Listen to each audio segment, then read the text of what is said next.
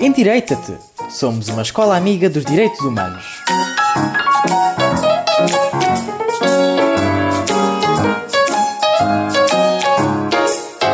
Desde os primórdios da sua concepção que a expressão plástica humana foi um método de denúncia e crítica social.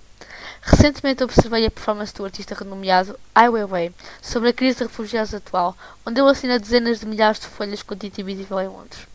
Ai Weiwei é um artista chinês de 65 anos que se dedica à temática de direitos humanos desde o início da sua carreira, abordando tópicos como a pandemia, a opressão de classe e duplas expectativas de género, chegando a ser preso em 2011 e tendo o seu estúdio demolido em novembro de 2010. A sua arte envolve maioritariamente a fotografia ou a instalação, mas normalmente experimenta com outro tipo de suportes como barro, vídeo, performance e mesmo o próprio corpo. Outro artista, ou neste caso um grupo de artistas ativo até hoje, Guerrilla Girls, lidam com estes assuntos, mas de uma maneira mais agressiva e direta.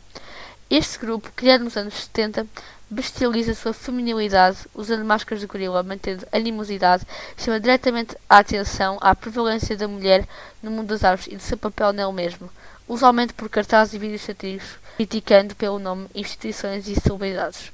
Embora pouco conhecida, a arte tem um papel fundamental no ativismo, sendo um dos melhores métodos para exprimir ideias e conceitos de uma maneira que possa ser lida e compreendida por muita gente, mas que ao mesmo tempo desenvolve as nossas capacidades de pensamento crítico e de interpretação que nos ajuda a seguir os nossos valores.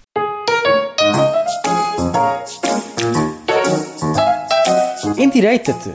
Somos uma escola amiga dos direitos humanos.